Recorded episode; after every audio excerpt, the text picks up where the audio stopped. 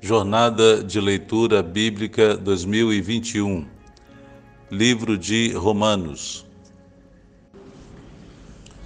Olá, bom dia, meus irmãos. A graça e a paz do Senhor Jesus seja com todos. Vamos dar continuidade à nossa leitura bíblica. Hoje o nosso alvo é lermos Romanos capítulos 10 e 11. Hoje, dia 3 de fevereiro. E dando continuidade, você viu que ontem o capítulo 9 o apóstolo Paulo começa a se dirigir ao povo de Israel, à nação de Israel, e os capítulos de hoje, 10 e 11, também ele continua se dirigindo à nação de Israel, trazendo mensagens e bênçãos para esse povo. Então o texto da palavra diz assim: Irmãos, o desejo do meu coração e a minha oração a Deus pelos israelitas é que eles sejam salvos pois posso testemunhar que eles têm zelo por Deus, mas o seu zelo não se baseia no conhecimento. Então, uma parte aqui. Primeiro, Paulo está dizendo do seu desejo, você viu no capítulo anterior que ele disse que daria até mesmo a sua própria vida para que o povo de Israel fosse salvo. E ele tá, continua dizendo isso, que o desejo dele é ver toda a nação de Israel salva e que esse uh, conhecimento que eles tinham a partir de Deus, o zelo que eles tinham para com Deus, não se baseava no conhecimento, mas numa religiosidade que os colocava afastados de Deus. Verso 3: Porquanto, ignorando a justiça que vem de Deus e procurando estabelecer a sua própria, não se submeteram à justiça de Deus, porque o fim da lei é Cristo para justificação de todo o que crê. Marque esse versículo aí na sua palavra, na sua Bíblia. Esse texto é tão maravilhoso, né? Porque o fim da lei é Cristo, justiça para todo o que crê. Já foi esse texto já foi inspiração para vários várias canções, vários cânticos. Glórias a Deus. Então o que Paulo está dizendo aqui que o povo de Israel ignorava a justiça que vinha de Deus, estabelecendo a sua própria, ou seja, eles foram acrescentando toda uma quantidade de rituais e de preceitos humanos à palavra de Deus, à Torá, à lei, e o fato de guardarem a lei ou de terem esses preceitos da lei embutidos até na sua rotina uh, diária, eles achavam que isso era o bastante, ou seja, eles viviam mesmo um sentimento de justificação por obras, e, e essas obras, diga-se, guardar a lei. E Paulo então está dizendo aqui que o fim da lei é Cristo, a justificação de todo aquele que crê. Verso 5. Moisés descreve desta forma a justiça que vem da lei. O homem que fizer estas coisas viverá por meio delas. Mas a justiça que vem da fé diz: Não diga em seu coração, quem subirá ao céu, isto é, para fazer Cristo descer? Ou quem descerá ao abismo, isto é, para fazer subir Cristo dentre os mortos? Mas o que ela diz? A palavra está perto de você, está em sua boca e em seu coração, isto é, a palavra da fé que estamos proclamando. Só uma parte aqui. Então perceba que Moisés estava colocando, colocou um preceito para o povo que aqueles que fizessem essas coisas, ou seja, obedecessem à lei, viveriam por meio dela. Mas agora Paulo está dizendo que com a chegada de Cristo, com o reino de Cristo, o reino de Deus implantado através do nosso Senhor Jesus, a pessoa era salva pela fé e não precisava ninguém pensar, não, como eu vou chegar até Deus? Como eu vou fazer Cristo descer ou Cristo subir da terra? Ele coloca que Cristo está perto, está à distância de um clamor. E qualquer pessoa pode ter vida com ele confessando o seu nome, é o que está no verso 9.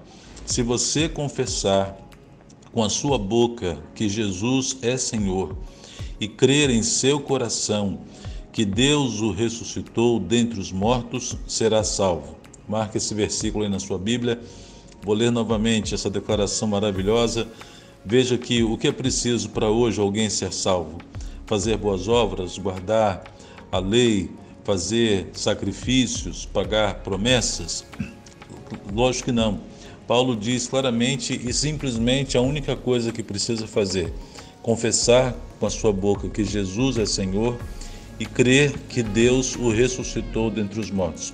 Isso é o que nos salva, ou seja, a salvação é pela graça. Verso 10: Pois com o coração se crê para a justiça e com a boca se confessa para a salvação. Como diz a Escritura, Escritura Todo o que nele confia jamais será envergonhado. Não há diferença entre judeus e gentios, pois o mesmo Senhor é Senhor de todos e abençoa ricamente todos os que o invocam. Porque todo o que invocar o nome do Senhor será salvo. Esse verso 13 também, Paulo está citando o Velho Testamento, o livro de Isaías, que diz isso, né? porque todo que invocar o nome do Senhor será salvo. E é exatamente isso que ele está dizendo, ou seja, a salvação é pela fé daquele que invoca o nome do Senhor, crê que Jesus ressuscitou dentre os mortos, crê e confessa que ele é o Senhor. Pela fé e pela graça é que nós somos salvos. Verso 14. Como, pois, invocarão aquele em quem não creram? E como crerão naquele de quem não ouviram falar? E como ouvirão se não houver quem pregue? E como pregarão se não forem enviados? Como está escrito: Como são belos os pés dos que anunciam boas novas. Só uma parte aqui. Perceba que essa sequência que acabamos de ler é um texto maravilhoso, muito conhecido que nós usamos muito em cultos missionários, em cultos de missões, e é verdadeiro e não tem nada de errado em usar esse texto eh, para no contexto de missões. Entretanto, essa fala que Paulo está colocando aqui se aplica ao contexto do povo judeu. Então imagine a nação de Israel sendo alvo dessa fala e desse texto que Paulo escreve aqui porque todo que invocar o nome do Senhor será salvo. E ele desenvolve uma linha de raciocínio lógica. Ele diz então: Como invocarão aquele em quem não creram? Esse é o problema do povo judeu. Eles não invocam o nome de Jesus porque não creram, não creram nele. Depois ele diz: Como crerão naquele de quem não ouviram falar? Interessante que eles ouviram falar de Jesus e hoje o povo judeu carece de continuar sendo evangelizado porque rejeitaram Jesus. E o texto diz: E como virão se não houver quem pregue? E como pregarão se não forem enviados? E ele cita esse texto de Isaías uh, e também do profeta Naum, que diz: Como belos são belos os pés dos que anunciam boas novas. No entanto, verso 16: Nem todos os israelitas aceitaram as boas novas pois Isaías diz: Senhor, quem creu em nossa mensagem? Consequentemente, a fé vem por ouvir a mensagem, e a mensagem é ouvida mediante a palavra de Cristo. Marca esse texto aí também, numa outra versão diz, que a fé vem pelo ouvir, o ouvir a palavra de Deus. E é exatamente isso. O meu desejo é que, se há alguém ouvindo esse áudio, se você que está nos acompanhando, se ainda falta fé no seu coração, que você peça ao Espírito Santo do Senhor que ao ouvir essa palavra, a palavra de Deus, o Senhor faça nascer a fé em seu coração. Para que você tenha fé, você precisa ouvir a palavra de Deus, ouvir e dar ouvidos, né? não é só ouvir no sentido de escutar, ouvir e apreender o que o texto está dizendo. Verso 18: Mas eu pergunto, eles não a ouviram? Claro que sim. A sua voz ressoou por toda a terra e as suas palavras até os confins do mundo. Novamente pergunto: será que Israel não entendeu? Moisés foi o primeiro que disse: Farei que tenham ciúmes de quem não é meu povo. Eu os provocarei à ira por meio de um povo sem entendimento. Perceba que essa palavra foi dita por Moisés nós vamos ainda chegar nesse momento em que Moisés vai citar isso, quando retornarmos à leitura do Velho Testamento. E essa fala de Moisés já é uma profecia, já é uma indicação daquilo que aconteceria quando ele diz aqui: Farei que tenho ciúmes de quem não é meu povo. Quem não é o povo de Deus? Os gentios. E diz: Eu provocarei a ira por meio de um povo sem entendimento. Quem é o povo sem entendimento? Nós, os gentios, que não tinham acesso e conhecimento da palavra de Deus, não tinham acesso à revelação de Deus, e hoje nós, os gentios, ou seja, o povo não judeu, é que tem tido a graça e a bênção de receber a Cristo, a salvação através de Jesus e ter acesso à palavra de Deus com tanta riqueza e com tanta propriedade. Verso 20: Isaías diz ousadamente: Fui achado por aqueles que não me procuravam, revelei-me a aqueles que não perguntavam por mim. Veja esse texto de Isaías também, exatamente como o de Moisés, fazendo a profecia do que acontece hoje. Fui achado por aqueles que não me procuravam, revelei-me a aqueles que não perguntavam por mim. Quem procurava o Messias? Eram os judeus. Quem que perguntavam e almejavam a chegada do Messias? Era o povo judeu. E, no entanto, eles não o encontraram, eles não o receberam.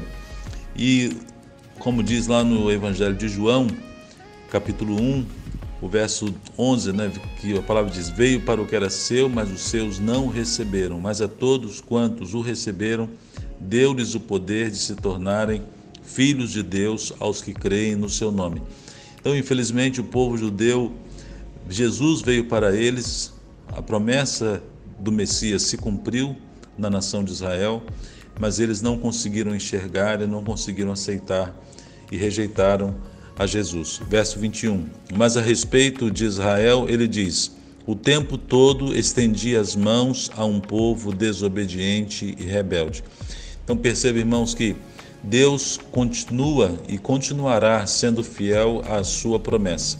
Ele fez uma promessa, fez uma aliança com Abraão, com Isaac, com Jacó, e Deus continua sendo fiel a essa promessa, mesmo o povo rejeitando o amor de Deus, rejeitando o Messias enviado por ele, o seu único filho, a nação de Israel continua sendo amada por Deus e o tempo todo está escrito, aqui: estendi as mãos a um povo desobediente e rebelde.